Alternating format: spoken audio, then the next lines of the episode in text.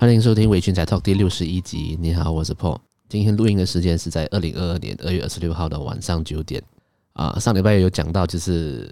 我的胃好像出了一些问题，几乎一整个礼拜都不太舒服啊。但这几天就有好转了。我发现到原来胃不舒服或是胃出毛病的时候，其实也同时是会影响食欲。我那时候那段时间，我以为呃，因为我害怕，就是尽量不要吃辣的东西，或是喝冷的东西嘛，所以那个礼那那个礼拜，我就我连饭也很少吃，我都尽量去吃热的汤面。就我自己觉得我需要照顾我的胃，所以选择吃这些比较清淡的东西。但是在我的胃好转的这几天，才发现到我会想要去吃清淡的东西，并不只是因为哦，可能我觉得我要照顾一下，而是真的有影响食欲啊。我的胃好转那一天，我就觉得哇。什么东西都好想吃，好想吃快餐，好想吃垃圾，好 想好想吃垃圾食物。虽然不这样子也是不太好啦，但就尽量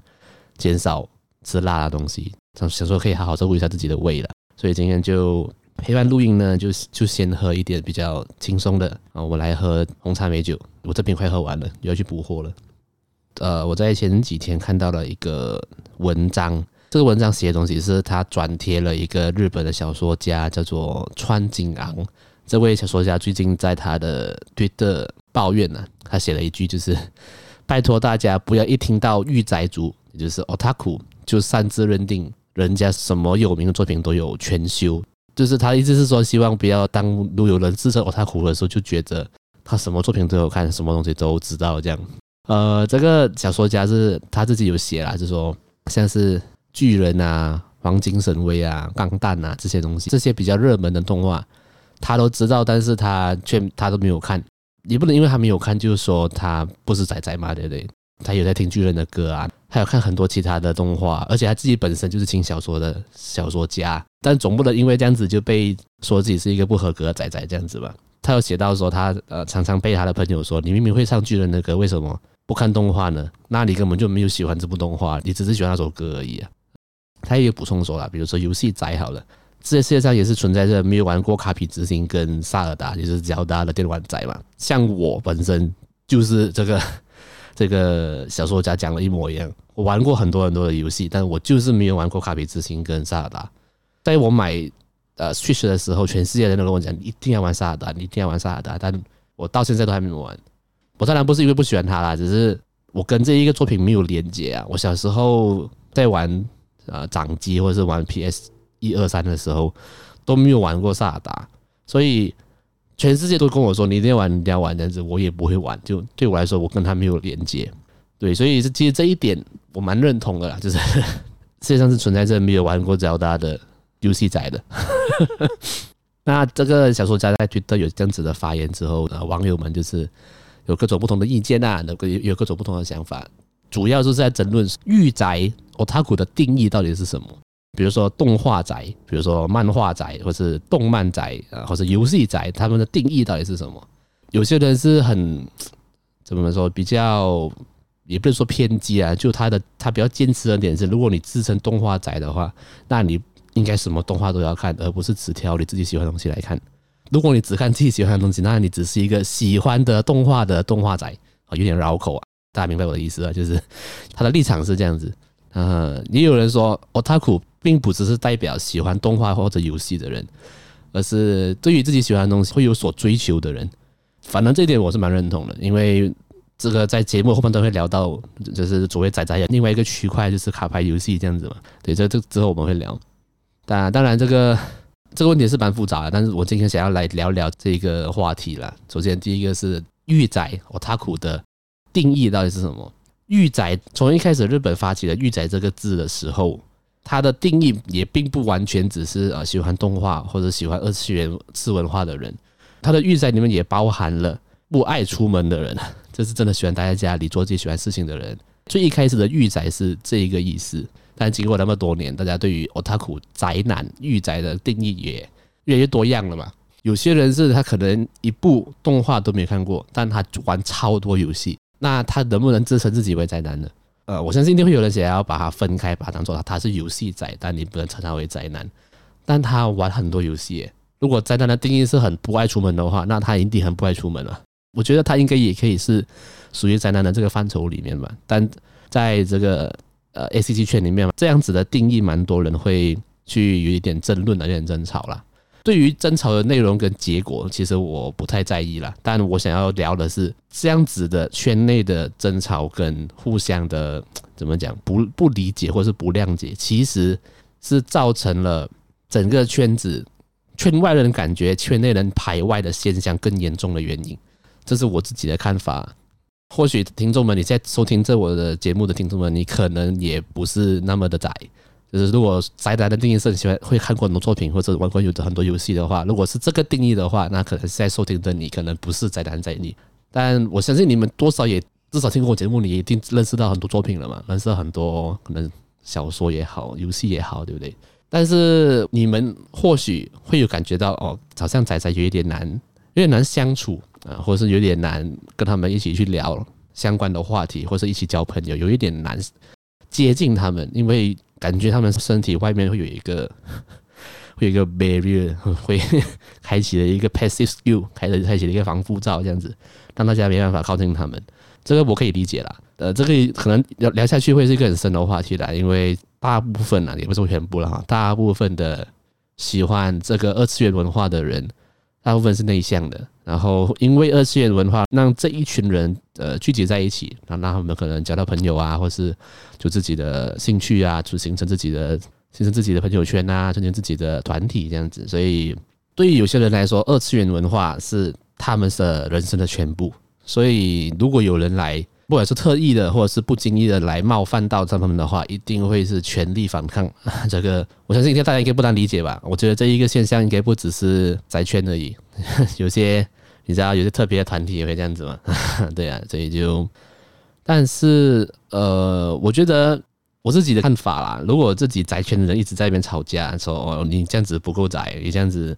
也不是称职的宅男，这样这样。已经排外了，然后自己自己圈内还要争吵，这样到底是什么时候才可以团结？好辛苦哦！你如果很长期收听我的节目的话，你应该不可能觉得我不是宅男吧？但我在节目中从来没有聊过钢弹。有些人定义是我连钢弹都没有看，你还敢自称宅宅？但是对，如果你这样子来定义我的话，那我的节目可以收掉了，可以不用做了，对吧？那我不看钢弹也不是，呃，也不是说我不喜欢钢弹，而是我对机器人的题材完全没有感觉啊。没有感觉，我就不会去看了。那除非之后你知道钢弹出出手游，然后他找我业配的话，就对另外一件事情了啊。但是自己的喜好的话是不会去看的。但你不可能因为这样子就说我不是一个宅男吧？我都做一个这样子的节目了，这点蛮有趣的。最后我想反过来，我想聊一下，其实我可以理解，呃，其实某方面我可以理解这个排外的感觉，因为我自己也很不喜欢一种有一种人，我是很不喜欢的，就是比如说现在大家知道吗？《鬼灭之刃》很红嘛，对不对？现在那个油锅片，就是第二季油锅片已经差不多快应该结束了吧？就是动画版已经快结束了嘛。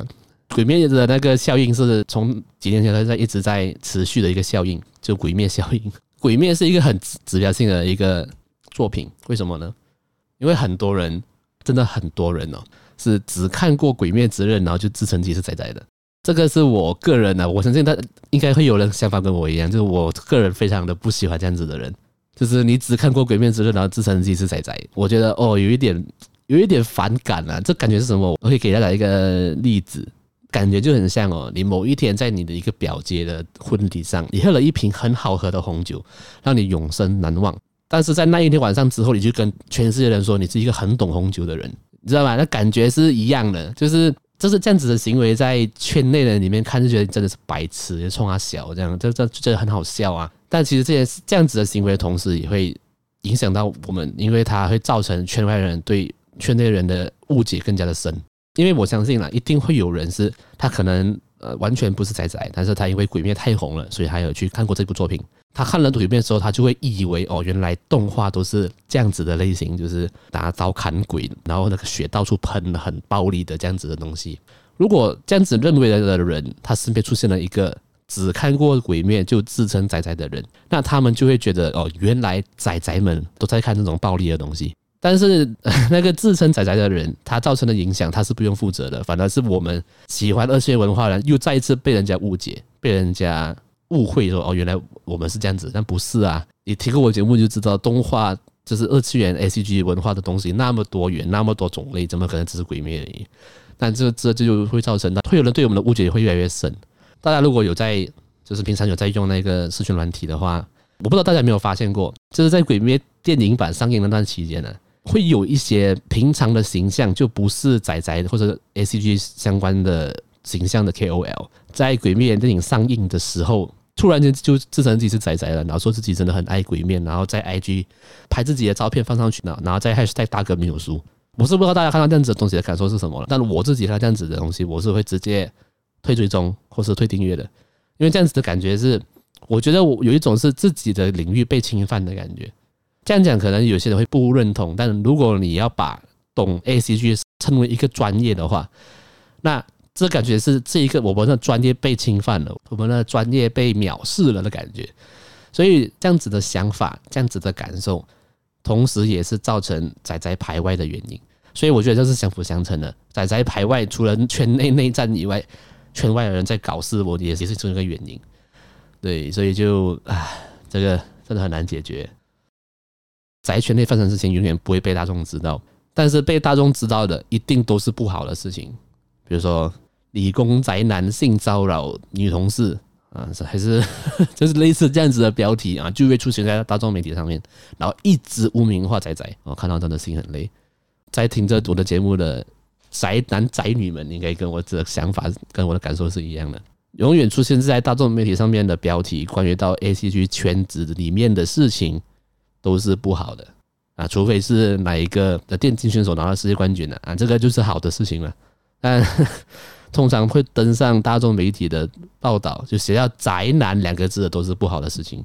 所以这样子的情形，你要怎么样让这宅圈的人不排外？你们都一直在污名化我们呢、这这个真的很累耶。好了，这 想不到一个 一个小说家推的让我讲那么多，对，他就是一个小小的想法啦。原本是想说把这样子的想法写成文章了，但就因为东西太多了，就直接录在节目里面。那我欢迎大家跟一起来跟我分享或是讨论。到底御宅的定义是什么？然后还有关于 H G 圈排外这件事情，大家可以跟我一起来讨论一下。好，我们休息一下，马上回来。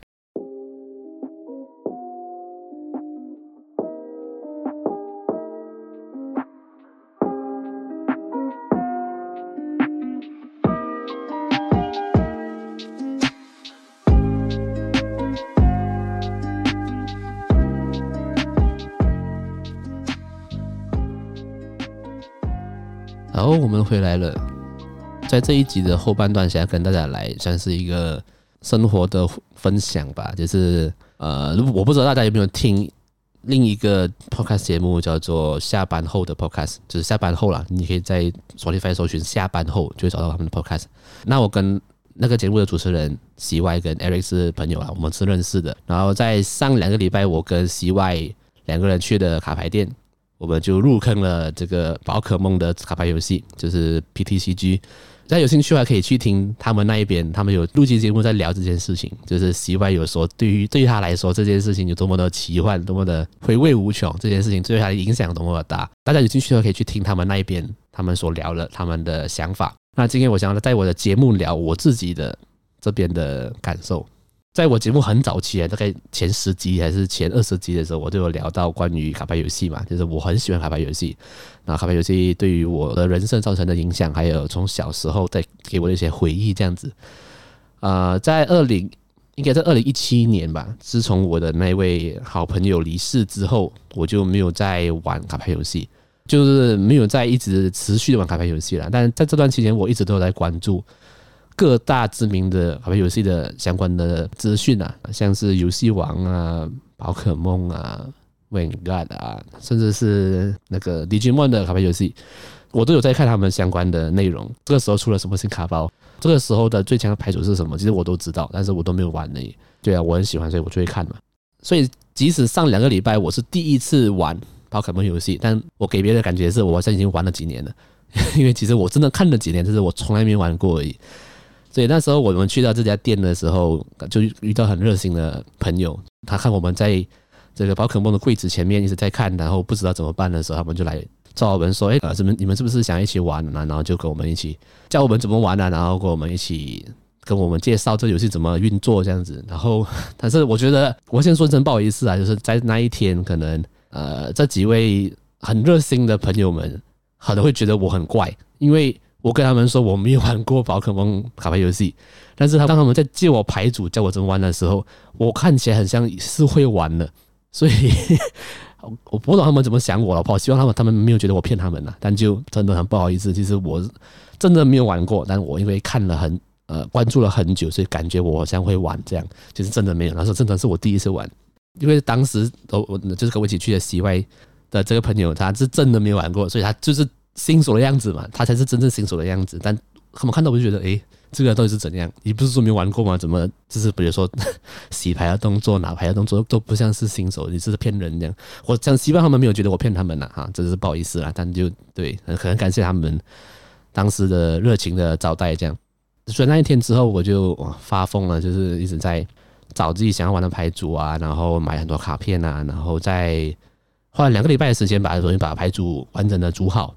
很巧的，然后我就觉得有点命运的安排的感觉是，当时候他们这这些朋友们介绍我们玩游戏的时候，他借我的牌组刚好就是耿鬼的牌组，就是 Gengar 这个这一只宝可梦的牌组。对于我自己来说，耿鬼这只宝可梦是就是呃意义很重大的。首先，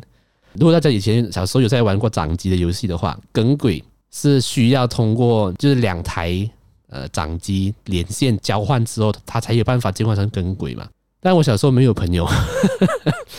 所以我从小到大我的是是是鬼师通吗？还是鬼师？应该是鬼师通啦，从来没有进化成功进化成耿鬼过。所以在我的掌机游戏里面，我的那一只宝可梦从来没有成功进化成耿鬼，是一直到长大到现在玩 Switch 了之后，好像是前阵子的剑盾，在玩宝可梦剑盾的时候，才有朋友跟我同性交换，我才真正的第一次看到在。我的游戏里面出现耿鬼，所以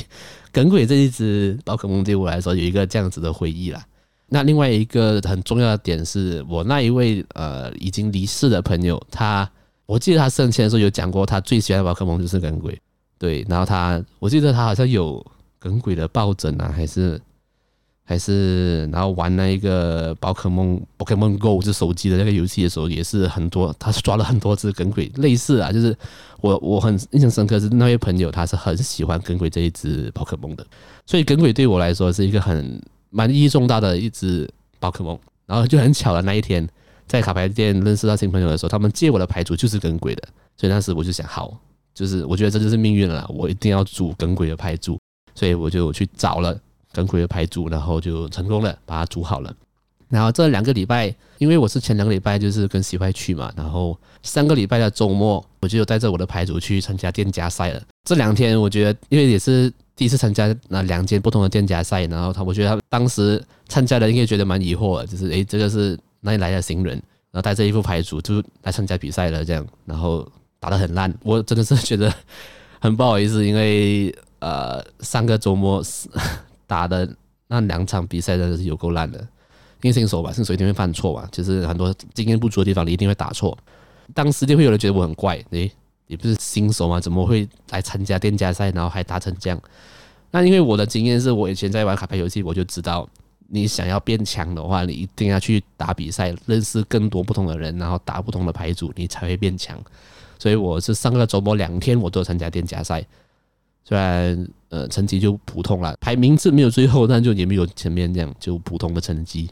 但是就短短两天而已，我就学习到很多，累积很多经验，就更加的懂我牌组应该怎么组，然后应该怎么打这样。然后就在这个礼拜六嘛，就在昨天，昨天呃如果有在关注 PDCG 的话，大家知道昨天是这个英文版也是国际版的最新的卡包 Brilliant Star 的这个新的呃发售日。所以昨天，昨天在呃其中一个店家，也就是我跟 C 位去那间店，就是叫做 Invictus Forge，位于这个 Tropicana Garden Mall。我就去这家店家，他们有举办一个呃新卡包的一个比赛，这样子，冠军的话可以拿到一个很好的礼盒啦。我的目标当然是希望可以赢，但是我觉得我应该是不可能会赢啦，因为就是想说去参加，就是一个累积经验，然后大家一起玩这样子。然后昨天参加的参赛者好像有二十一位吧，没有记错的话。那最后我的成绩是第六名，二十一位选手一共打四场，然后我是赢三场输一场，然后第六名这样就还不错，但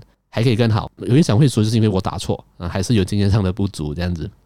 呃，但我想要说，我其实我想要分享的是，这短短的两个礼拜发生的这些事情，是我会感到很庆幸。前两个礼拜我有约 CY 去卡牌店，因为如果我们没有去的话，或许就不会遇到遇到那几位朋友，或许就不会入坑这个卡牌游戏，或许这两个礼拜就不会那么快乐了。虽然也不是说平时我我活得那么惨呐，但是就这两个礼拜的。所经历的事情，就让我觉，让我再一次的感受到，其实我很喜欢卡牌游戏，真的很喜欢卡牌游戏。我发现到，我平常上班嘛，上班的时候，你就会有一个上班的样子，所谓的社会化的样子，社会形塑你的样子，社会想要你表现出来的样子。然后可能下班之后回家，因为我住家里，可能我就会是一个孩子的样子，我父母的孩子的样子。然后，那可能在跟朋友相处的时候，还是会有一作为朋友的样子这样。但我发现到我在卡牌游戏店里面玩卡牌的时候，我是最真实的自己，就我完全没有去想我应该这时候该讲什么话，呃，我应该要照顾到别人的感受啊，不可以乱讲话，或是就是不会那么拘谨啦。简单来说就是这样。我在卡牌游戏店里面，我就会变得非常的非常的放松。当然，如果你有一直在听我的节目的话，我很早期的节目有聊到我是一个内向的人，然后我是一个不善于跟别人社交的人。但我发现到其实是我只是不善于跟和自己兴趣不同的人社交而已。我去到卡牌游戏店，我跟超多人聊天，跟超多人玩了游戏，然后很开心。即使我都没有去问他们的名字，其实我更不懂他们叫什么名字，但我都记得样子啦。可是我跟他们是完全不需要去。很社会化的社交，讲这些场面话什么的，完全不会。我这边是非常的放松的交朋友啊，然后跟大家一起玩啊，这样。我发现到在那一个场地里面，在那个场域里面，我是最自在、最放松的。然后也让我也觉得说，我从二零一七年到现在已经快五六年没有玩过卡牌游戏了，才让我感触更深啊。就是哦，原来原来让我最放松的地方就是在那里，我一直都没有注意到这件事情。那个地方是，即使可能 CY 没有跟我去，就是可能我的朋友没有跟我一起去，但是我都愿意自己一个人去那里去认识新的朋友，这样子的一个地方。那我就想要跟大家分享一下这两个礼拜的心得啦，对于开始玩宝可梦卡牌游戏的一个心得跟想法。然后呃，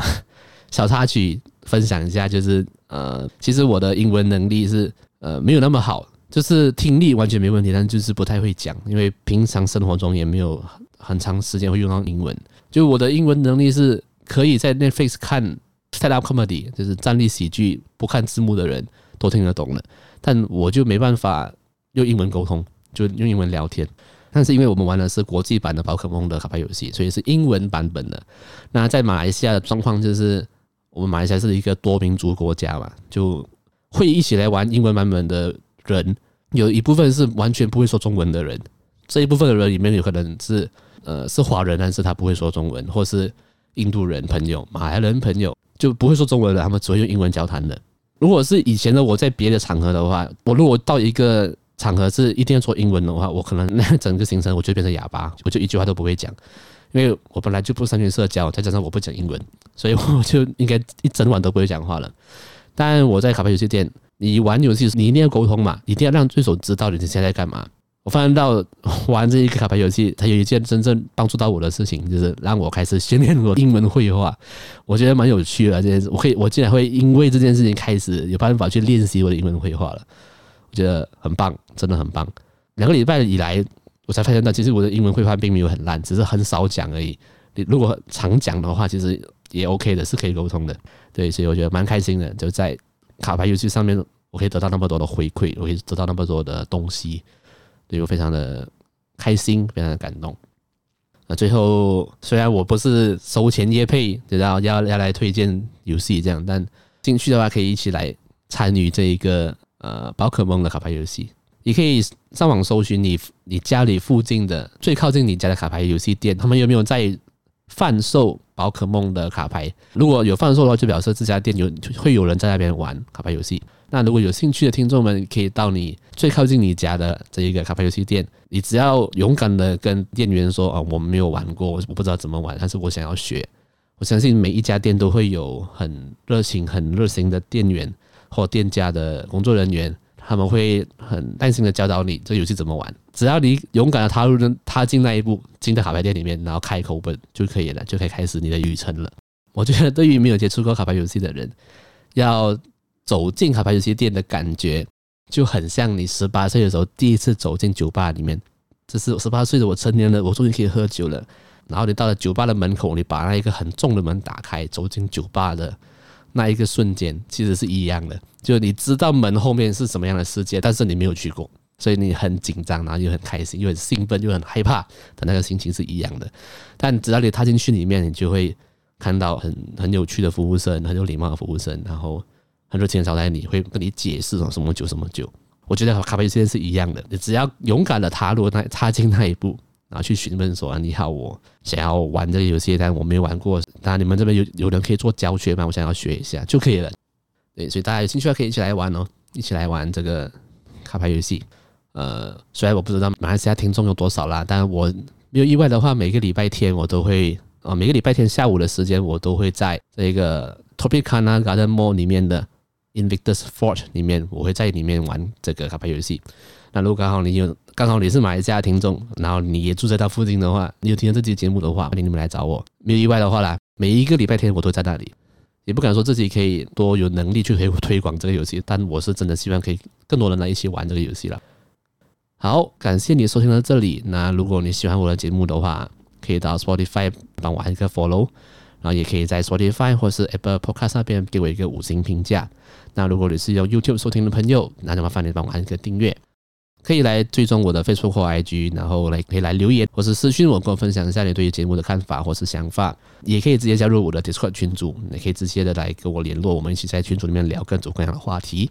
最后呢，就是如果你觉得我的节目不错的话，想要小额赞助我，可以到这个 Buy Me a Coffee, Buy Me a Beer，所有的链接都会在节目资讯栏下面的 Link Tree 的链接，那一个链接会带大家到我的各大平台哦。好，今天的节目就差不多到这里了，我们下次见。拜。